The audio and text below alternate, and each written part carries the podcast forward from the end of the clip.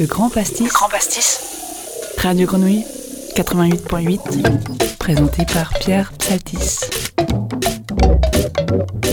À vous tous qui nous rejoignez, bienvenue. Quant aux autres, merci pour votre fidélité. Vous écoutez Radio Grenouille, c'est l'heure du Grand Pastis, l'émission qui met les petits plats dans les grands. En cette période d'automne où les châtaignes grillent à la braise et les champignons pointent le bout du chapeau dans les bois, on est lyrique, le grandpastis.com et la grenouille vous ont concocté un plateau radio de fin gourmet.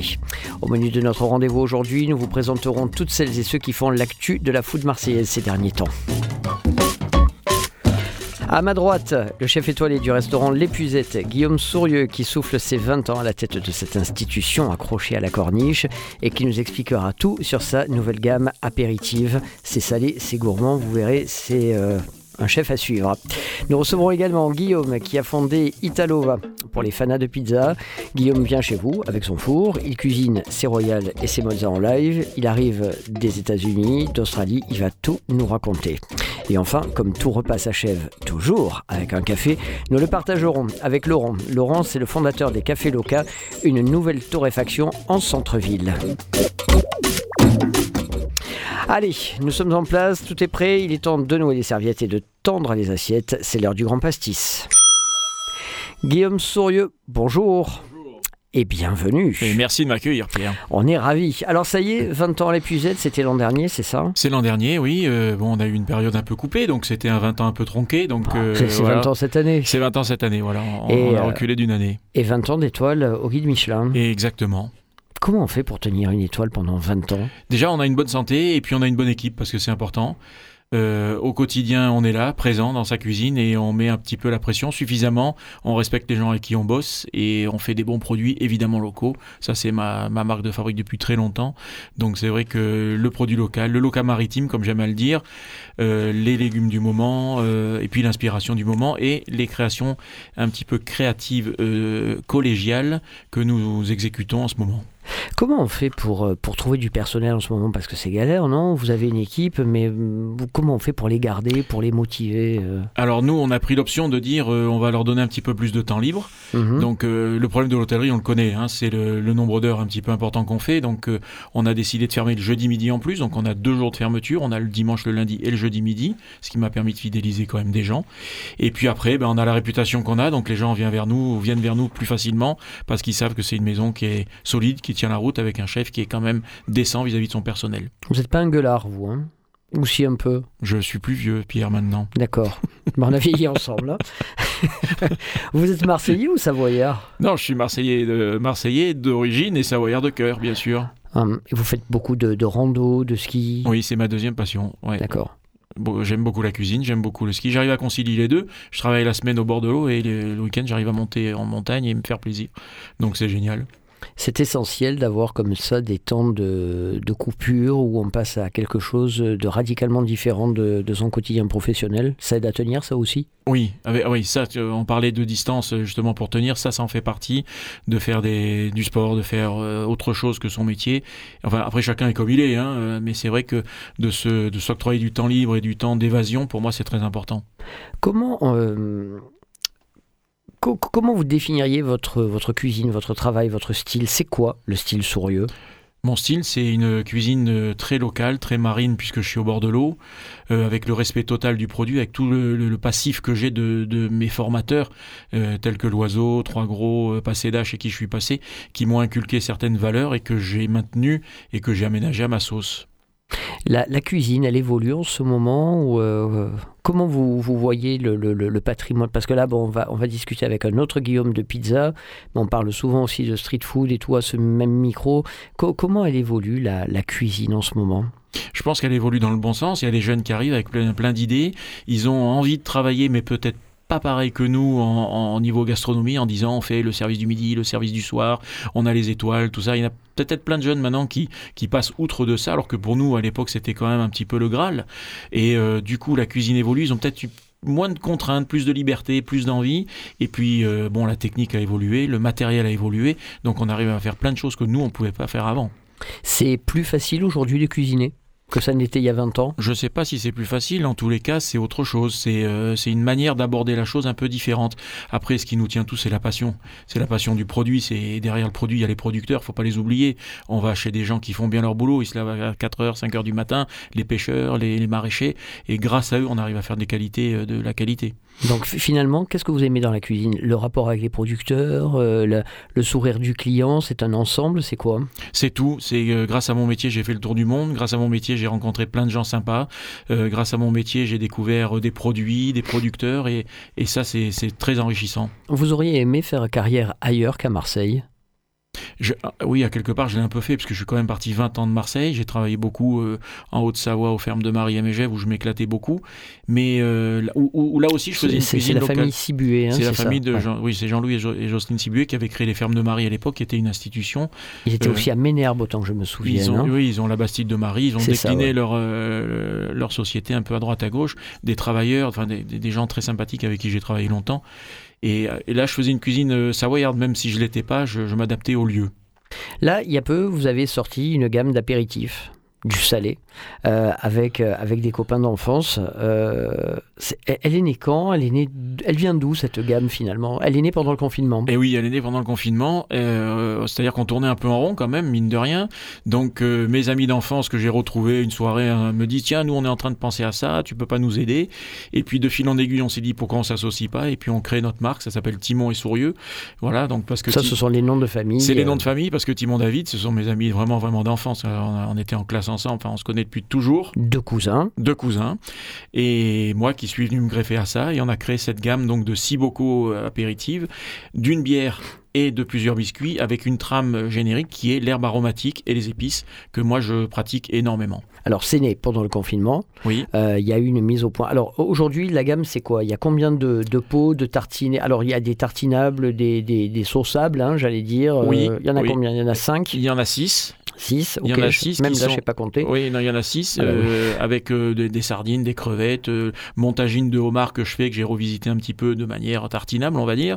Et pour euh, grignoter ça, on a fait quelques biscuits. Donc il y a un croquant aux olives, il y a euh, un biscuit au parmesan qui est une recette ancestrale de la famille Sourieux, voilà. Et puis un petit un crackers à la menthe qui s'associe très bien avec la sardine, puisque la sardine, j'ai fait une association sardine et menthe. Avec toujours, donc on le dit, hein, les herbes aromatiques Oui. en, voilà, en, en fil conducteur. Et de oui, parce que. Jean-Marc, lui, à l'époque, avait les sirops enfin, a toujours les sirops Mhm. qui sont des sirops très nature, avec des herbes et vraiment le- infusé. infusés, exactement. Donc, on a voulu continuer dans cet axe-là. Et la bière, c'est euh, la brasserie. De la plaine, D'accord. voilà, ça s'appelle la tchatch. Donc, euh, ce qu'il faut retenir, c'est que c'est que des noms marseillais. Donc, on s'est vraiment amusé là-dessus. On n'a pas voulu tomber dans le ringard. euh, Oui, Il y a le ballet, euh, ouais, il y a le Baletti, il y a les skichés, voilà, on a tous des noms comme ça qui nous, qui nous rappellent Marseille. Et par le biais de ça, on a envie de parler de Marseille aussi en bien, en disant tiens, à Marseille, il y a, il y a trois, trois copains qui ont fait quelque chose qui peut-être est pas mal. Avec un encragement local encore plus appuyé, oui. puisque tout est fabriqué dans le département. Tout est fabriqué, les produits au maximum sont achetés ici, effectivement, et bon, on espère, on espère après s'exporter un peu, mais pour l'instant, on vend en local. Ok. Guillaume, il y a encore un événement à l'horizon.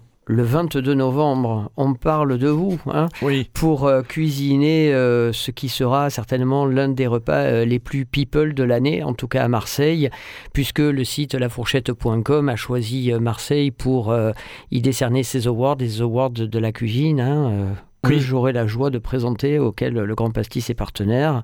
Comment vous ont-ils trouvé? Oh, c'est des gens que je connais depuis un petit moment quand Parce que même. là, vous allez cuisiner pour 300 Là, on personnes. cuisine pour 300 avec, personnes. Avec, avec- un traiteur, donc c'est le biais aussi de- de- d'un traiteur, donc c'est difficile aussi de, de faire comprendre ce qu'on veut vraiment. Mhm. Donc euh, beaucoup de travail. Là, on est euh, là suite à l'émission, je pars et je vais travailler avec eux. Voilà, on a un, un gros planning de, de mise en route et de réalisation finale pour que ça soit parfait. C'est pas trop angoissant de cuisiner pour 300 chefs euh, y venus des, de tous les coins de France. Ben, si là euh, un peu. ouais, Hier soir euh, dans mon lit, là, je me disais bon, euh, est-ce que le plat correspond bien Euh, J'essaie de trouver des trucs qui soient adaptables pour 300, surprenants pour 300 et, et goûteux pour l'ensemble. Et puis comptez sur moi pour arriver et dire Oui, c'est un peu salé, c'est mal cuit, c'est un peu dur. On n'espère pas. et en association avec Colline Folk, il faut oui, le dire aussi. hein. justement, Oui. autre Mm. chef étoilé, Oui. autre marseillaise qui est elle-même venue à ce micro. Voilà. Donc euh, Ça, Colline c'est les jeunes qui arrivent, c'est bien. Colline Folquier et Guillaume Sourieux Voilà, euh, on- le on co-signe 22 le menu tous les deux. Voilà, le 22 novembre au Palais de la Bourse pour les awards du site lafourchette.com. Euh, Guillaume, comment on arrive à mener tout ça de front en faisant du sport? Oui, ouais, je sais pas. euh, Mais en fait, je me mets pas trop de pression. Je fais ça naturellement. Je, je prends pas trop de choses non plus. C'est-à-dire que toutes les demandes que j'ai, je les honore pas parce que ce serait trop compliqué. Mais euh, ce que je fais, j'essaie de le faire bien en tous les cas et beaucoup avec le cœur évidemment. Une adresse, l'épuisette. Oui. C'est quoi, quoi l'adresse? C'est l'adresse, c'est Vallon des Offres au, au- 158. 158, oui, au- Dans tout, le- tout au bout, dans le 7e arrondissement, sur le promontoire rocheux, à l'entrée du port du Vallon. Vous êtes inratable. Un numéro de téléphone? Je me souviens plus tellement, on l'utilise plus. Mais. Si, je peux le donner, mais non, on fait, les réservations se passent par Internet maintenant, donc euh, allez sur notre site et directement au- par le biais de la réservation. Ok, mais je vais quand même donner le téléphone parce que Oui, je ne l'ai pas cherché merci, pour Pierre. rien. Le 04 91 25 17 82. Un compte Instagram, Oui, aussi, à savoir. à savoir le, c'est vous qui allez le dire. Vous n'avez rien préparé, c'est une catastrophe. hein. Allez, c'est euh, at l'épuisette et un compte Facebook. Bien sûr, l'épuisette. At At épuisette. Et voilà. oui. Mm. Merci Guillaume. Guillaume Sourieux, le restaurant L'épuisette à suivre. Et merci à vous tous. C'est le Grand Pastis sur Radio Grenouille.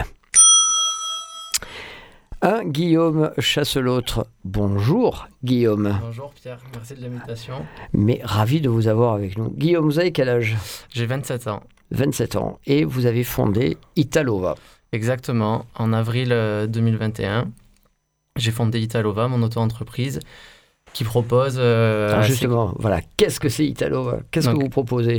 Italova propose euh, aux clients euh, un service de pizzaiolo à domicile. C'est-à-dire que je me déplace accompagné de mon four portatif à gaz et euh, je propose euh, aux convives et, et aux hôtes une réelle expérience euh, culinaire autour de la pizza. Donc en gros, il y a un mariage, il y a un baptême, il y a un enterrement de vie de jeune fille, de garçon, etc. Et c'est vous qu'on fait venir. Exactement, anniversaire, repas d'entreprise, séminaire. Je me déplace pour une trentaine à une cinquantaine de personnes et euh, je propose ce service de pizzaiolo Vous êtes le, Avec- premier, vous êtes le premier à faire ça. Le premier, je ne sais pas. Je pense qu'il existe des, euh, des pizzaiolos euh, qui se déplacent avec leur camion. Mhm. Moi, je me déplace euh, avec ma voiture. Je suis avec mes deux tables, mon four à pizza, mes préparations. Tout est fait maison. Et euh, je, je propose voilà, aux clients un vrai moment convivial de partage euh, avec euh, un petit show aussi pizza et, et beaucoup de convivialité. Alors, vous avez bah, 27 ans, mais vous étiez, je crois, auparavant euh, contrôleur financier ou contrôleur de gestion. Exactement, contrôleur de gestion. Ça rigole pas. Euh, vous avez vécu en Australie, aux États-Unis. Exactement, en Écosse aussi, au Canada. Bon, et c'est quoi votre parcours alors? Ça commence quand Donc euh, le bac et ensuite? Ensuite, formation école de commerce à l'IAE d'Aix-en-Provence. Mhm. Trois années en tant que contrôleur de gestion chez Groupe ADF, un gros sous-traitant d'Airbus Mhm. Qui, euh, qui œuvre dans la maintenance industrielle. Euh, donc trois années de contrôle de gestion, euh, responsable du reporting financier, du reporting actionnaire. Et il y a deux ans, une, un virage que j'ai pris euh, avec un départ il y a deux ans jour pour jour euh, aux États-Unis, à Los Angeles, où j'ai travaillé pendant trois mois euh, Comme serveur. comme serveur dans un restaurant italien, car je n'avais pas d'expérience dans la restauration et j'avais toujours pour, pour rêve, depuis que j'ai 15 ans, de développer un concept dans la restauration. Donc voilà, Et là, le- un rythme de folie, des Ré- services de folie. des services de folie, proches de Beverly Hills, une grosse clientèle, euh, voilà, un énorme, une énorme expérience euh, dans la restauration. euh, Et ça, c'était le passage obligé avant de faire de la pizza. Il fallait vous aguerrir. Ah, bien sûr, il fallait que j'aille voir ailleurs qu'il ce qu'il s'y faisait euh, et que je prenne en expérience, que je comprenne comment fonctionnait un restaurant, que j'observe euh, bah, le rôle de serveur, le rôle de cuisinier, le rôle de plongeur, euh, et, et que je, pour que je détienne toutes les clés le jour où j'ouvrirai peut-être un restaurant. Comment elle se porte, la pizza à Marseille? Elle se porte bien, il y a beaucoup de concurrence. Euh, il y a de plus en plus de pizzas qui tournent vraiment autour de, de l'Italie. Et c'est vrai qu'à Marseille, il existe aussi la pizza marseillaise, avec beaucoup de fromage, beaucoup de sauce tomate. Et moi, j'essaye de me, de me différencier un peu de cette pizza marseillaise en proposant quelque chose autour de l'Italie avec Italova. C'est quoi la pizza napolitaine? Parce que tout le monde a ça à la bouche, mais finalement, c'est quoi? C'est un diamètre? C'est une, une, une épaisseur de pâte? C'est quoi? C'est une pizza au bord très épais, euh, avec une pâte qui ne se tient pas forcément. Euh, vous allez voir que dès que vous coupez une part euh, de pizza napolitaine, la pâte ne se tient pas, car euh, elle chauffe à 450 degrés. pour que les bords explosent rapidement. Mhm. Donc euh, les bords explosent tellement rapidement que la pâte n'a pas le temps de cuire vraiment au milieu. Donc la pizza napolitaine, c'est ça, et, et c'est à Naples qu'est née la pizza. Vous êtes plutôt four à bois ou four à ga- au gaz ou électrique? Pour l'instant, je suis four à gaz avec mon petit four uni Mhm. euh, qui est portatif. Je ne suis pas fermé au four à bois. Euh, je pense que l'écart entre euh, le, la cuisson au four à bois et au four à gaz n'est pas si importante que ça. Euh, seuls les puristes peuvent vraiment, je pense, euh, différencier une cuisson à bois d'une cuisson à gaz. Les farines, elles arrivent d'Italie. Bien sûr, elles sont C'est quoi le importées de, critère de, voilà, de Vénétie. Vénétie. Je Le travaille critère de sélection, c'est quoi? Bah, moi, je travaille une farine intégrale moulue à la pierre, donc qui garde toutes ses qualités nutritives et aromatiques, car le, le grain de blé n'est pas chauffé lors de, de son industrialisation. Et, euh, et, et je, je cherche un processus très lent dans la levée de ma pâte, car elle lève pendant 48 heures. Euh, et et l'idée, c'est de, sortir un produit digeste, léger et gourmand. Au plus le temps de maturation est long, au plus c'est digeste. Bien sûr, car on réduit euh, le volume de levure. Et là, Mhm. on sait tous que la levure, c'est ce qui rend indigeste. Donc vous travaillez à la levure et pas au levain. Exactement. Et un jour peut-être au levain ou c'est pas J'ai testé plusieurs techniques de levain dans la pizza. On appelle ça la biga et la pouliche. Donc, ce sont deux techniques de levain et de, de pré-fermentation. Euh, dans le cadre de ma levée lente de, sur 48 heures, euh, je ne ressens pas pour l'instant le besoin de- d'effectuer euh, ces méthodes-là au biga et, à la biga et à la pouliche. Demain, je vais faire une pizza chez moi. Euh, la sauce tomate, c'est capital. Comment je fais? Je fais quoi? Je prends une, une sauce mouti Je fais quoi? Alors- je, fais, je fais mariner du basilic dedans. euh, Il y a Sorieux qui me regarde, qui, s'y- qui s'y raconte. Alors moi, je prends pas la muti. J'ai démarré avec la muti, mais j'ai toujours cherché d'évoluer et, et- et de m'améliorer. Je travaille une, une- une sauce tomate polpa qui s'appelle polpa vera et je la, re- je la recuisine euh, avec des épices, avec euh, des herbes et euh, pour qu'elle qu'elle soit vraiment euh, très parfumée. On dit que la San Marzano, c'est la Rolls des tomates pour faire la pizza.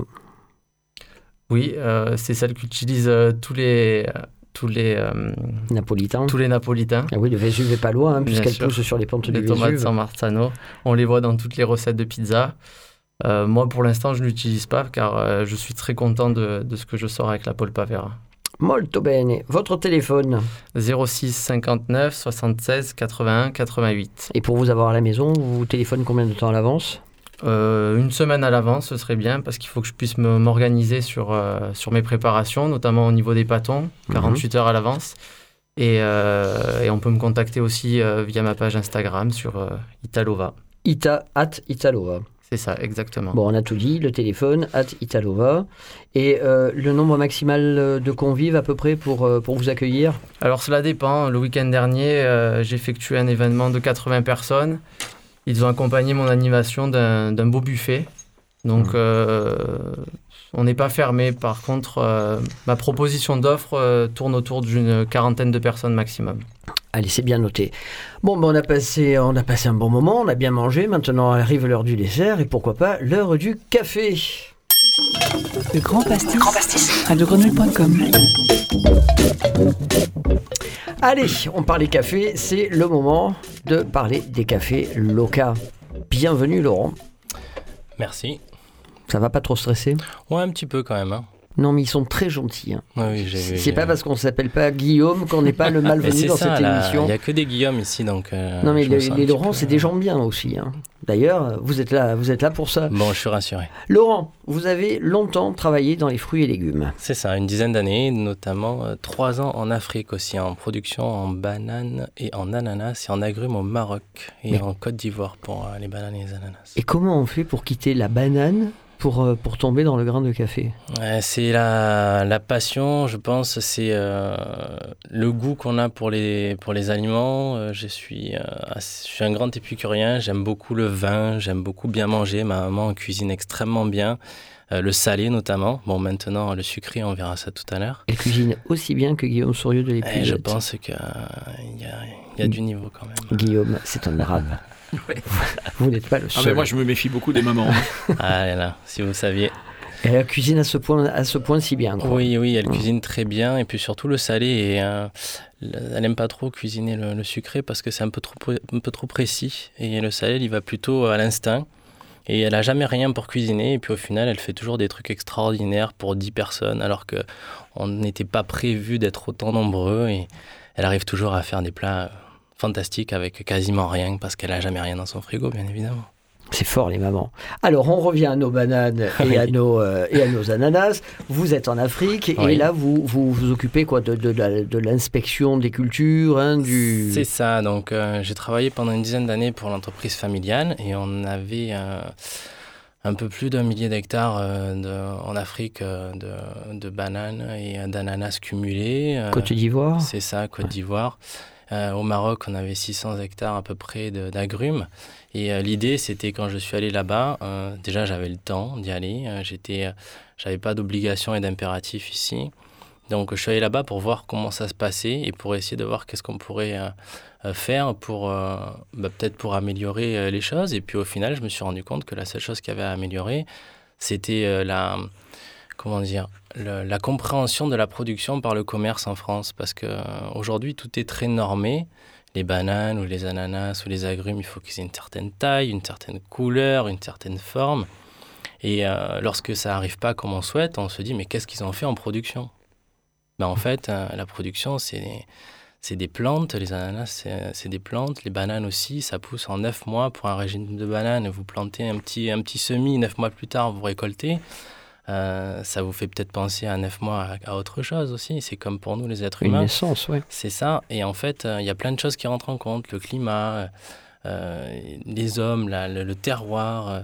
et au final, des fois, lorsqu'on a des... La saisonnalité aussi.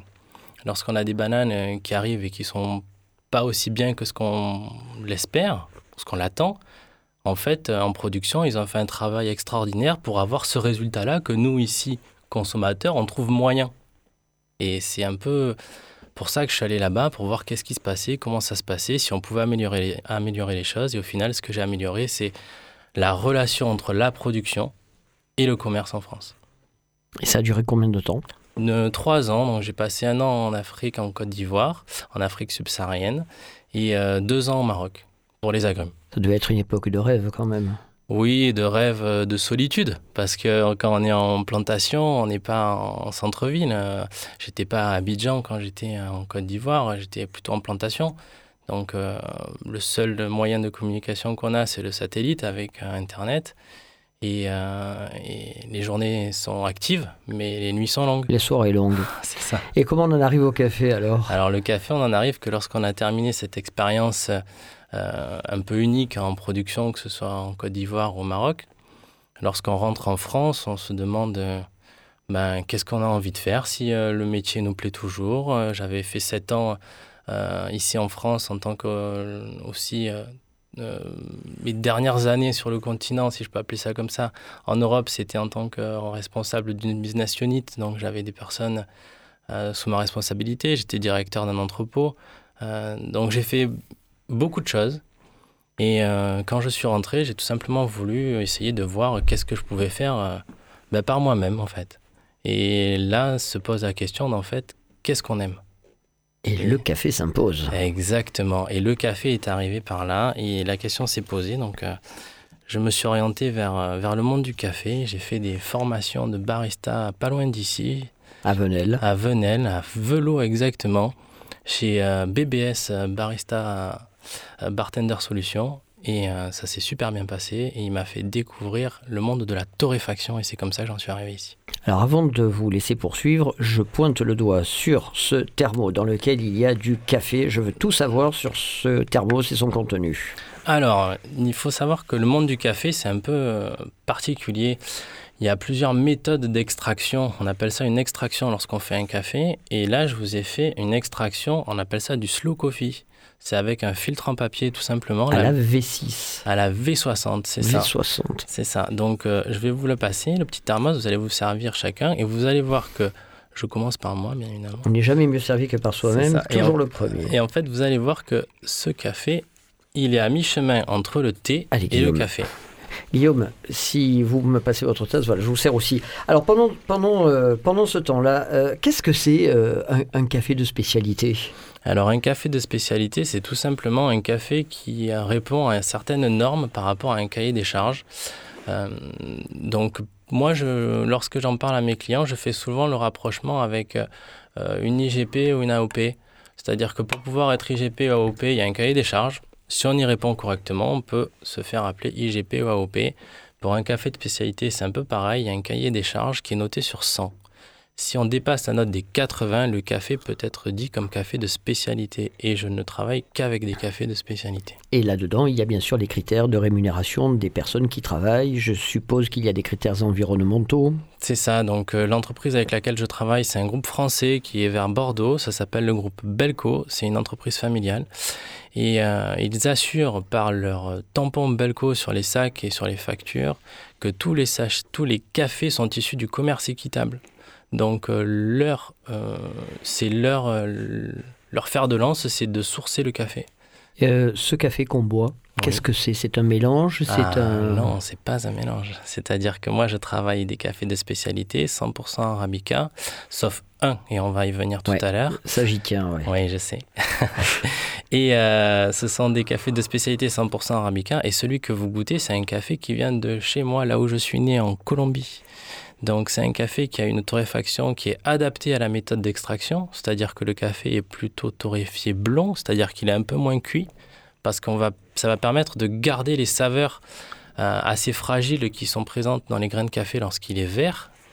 Chaque café a, des, saveurs de, de par son terroir, de par, sa, de, de par la variété. euh, et celui-ci, c'est un café qui est plutôt floral en fait, le, le café de Colombie que je vous ai fait. Et pour pas brûler en cuisant ces, ces saveurs de, de, euh, très subtiles, on appelle ça une torréfaction blonde. Donc j'ai fait une torréfaction adaptée pour cette méthode et je vous ai fait un café en V60. Il y avait euh, 30 grammes de café pour 500 grammes d'eau. Euh, la torréfaction, c'est quoi? C'est brûler un grain de café vert jusqu'à un certain degré, c'est ça? Pour en, pour en exacerber les saveurs C'est ça, la torréfaction, euh, c'est un petit peu comme quand on fait cuire, un- alors c'est bizarre ce que je vais vous dire, mais un peu du maïs, parce qu'à un moment donné, le café va venir, va venir craquer. On appelle ça dans la, dans la torréfaction, dans la courbe de torréfaction. Euh, à un moment donné, le café, il va venir craquer, on appelle ça le premier crack, et ça fait comme du popcorn, ça va venir un petit peu exploser dans le, dans le tambour euh, du torréfacteur. Et euh, tout dépend ce qu'on veut amener euh, comme torréfaction, c'est-à-dire soit je veux faire un café qui va être plutôt blond, à ce moment-là, je vais adapter la cuisson et la température à l'intérieur de mon tambour pour sortir un café et le sortir un peu plus tôt, pour le cuire un peu moins, pour qu'il reste plus clair, pour avoir des saveurs qui sont plus subtiles et permettre à- de, les, de les goûter lors de, l'extraction. Donc ça, ça, ça va demander euh, un savoir-faire, c'est du nez, c'est de l'œil, c'est euh, c'est de l'oreille. Tous les sens sont, sont, sont mobilisés pour arriver à, à torréfier. Et inversement, moi j'aime bien le café à l'italienne. Et euh, le café à l'italienne, les Italiens vont au deuxième crack, c'est-à-dire que le café le torréfie très fort. Moi, je ne vais pas jusque-là, mais je fais un café qui est ma signature, comme tu m'avais demandé une Mm. fois, qu'est-ce que c'est ma signature? Moi, mes cafés, hormis les cafés qui sont torréfiés exprès pour les méthodes douces, ce sont des cafés qui sont puissants mais pas amers. C'est-à-dire que j'essaie d'être, de me rapprocher le plus possible du café à l'italienne, mais tout en gardant ce côté, euh, euh, ces arômes subtils, j'essaie de les garder quand même. Dernière question concernant le Robusta. Tous vos confrères font la grimace quand on leur parle du Robusta. Moi, je maintiens que le Robusta, en mélange avec de l'Arabica, ça peut être très bon. Mais face à moi, je me heurte à une montagne de gens qui me disent non, c'est pas vrai. Vous, qu'est-ce que vous en pensez? Alors moi, ben, j'ai fait le choix d'en d'en acheter, d'en torréfier, et j'ai un seul café qui n'est pas 100% arabica, je l'appelle l'italien. C'est un café où il y a du robusta de spécialité à l'intérieur. Et ce robusta, il est tellement bon euh, que j'ai décidé de le torréfier un peu moins, parce qu'il a des arômes incroyables, ce café. Et euh, donc je fais une torréfaction médium maintenant sur mon italien, mais j'ai augmenté la proportion de robusta par rapport à ce que je faisais avant parce que je le trouve vraiment très aromatique. Et euh, un de mes euh, clients aujourd'hui euh, qui est quelqu'un qui est assez connu sur Marseille, utilise mon café pour ses pâtisseries. C'est Sylvain depuis Chaffré. Depuis peu, toutes ses pâtisseries à base de café sont faites avec mon café. Avec du Robusta. Et il a essayé le Robusta. Il est resté par contre, lui, sur l'Éthiopie. Réhabilitons le Robusta. Combien de références Une dizaine de références. Votre adresse 68 rue Grignan, pas loin de Sylvain depuis Chaffré, derrière le palais de justice. Dans le. Premier arrondissement. Un numéro de téléphone Alors, de la boutique, je le connais pas, mais je connais mon numéro personnel. C'est le catastrophe. 06 38 83 60 40. Et moi, j'ai aussi le numéro de la boutique. Merci le, bien. Le 07 67 30 86 37. Un Facebook Euh, Café Loca, et un Instagram. at Café Loca, tout simplement. Café underscore local. C'est ça. Ah ben voilà, on a tout dit, on y est arrivé. Il manque un truc. Ah, c'est quoi? Je vous ai pas fait goûter les petites euh, pâtisseries de ma maman. Oui, mais ça, on va les goûter. Mais alors, on va en parler très très rapidement. Mais le problème, c'est qu'au micro, le cratch, cratch, Ah, cratch eh des, oui, des, bon. Ben, des- J'étais des de croquants dire. marseillais. Mais alors, donc, gloire à maman qui nous a fait des sablés, des croquants Des croquants. aux amandes qui, euh, qui vont être terribles, je le sens. Allez, le temps de se dire au revoir. Et après, on va, on va passer quand même à la dégustation. Le Grand Pastis. radiogrenouille.com. Allez, comme on a l'habitude de vous le dire, il est de bonne compagnie qui ne se quitte. Alors il est temps pour moi de rendre l'antenne. Cette émission a été mise en onde par l'ami Papy, toujours fidèle derrière la console et on le remercie. Papy, je te le répète, 0-0 contre le PSG, c'est comme si on avait gagné. Et crois-le, c'est un- c'est un mec qui n'y connaît rien qui te le dit. Allez, vous pourrez euh, nous réécouter sur les sites radiogrenouille.com et legrandpastis.com. Legrandpastis.com, c'est le site web qui vous raconte toute l'actu gastronomique au jour le jour, partout en Provence. Allez, montez le son, passez une bonne journée, une bonne semaine, à très bientôt. À bientôt. Le Grand Pastis. Le Grand Pastis. Le Grand Grand Grand Grand Grand Pastis. Le Pastis. Le Grand Pastis sur radiogrenouille.com 88.8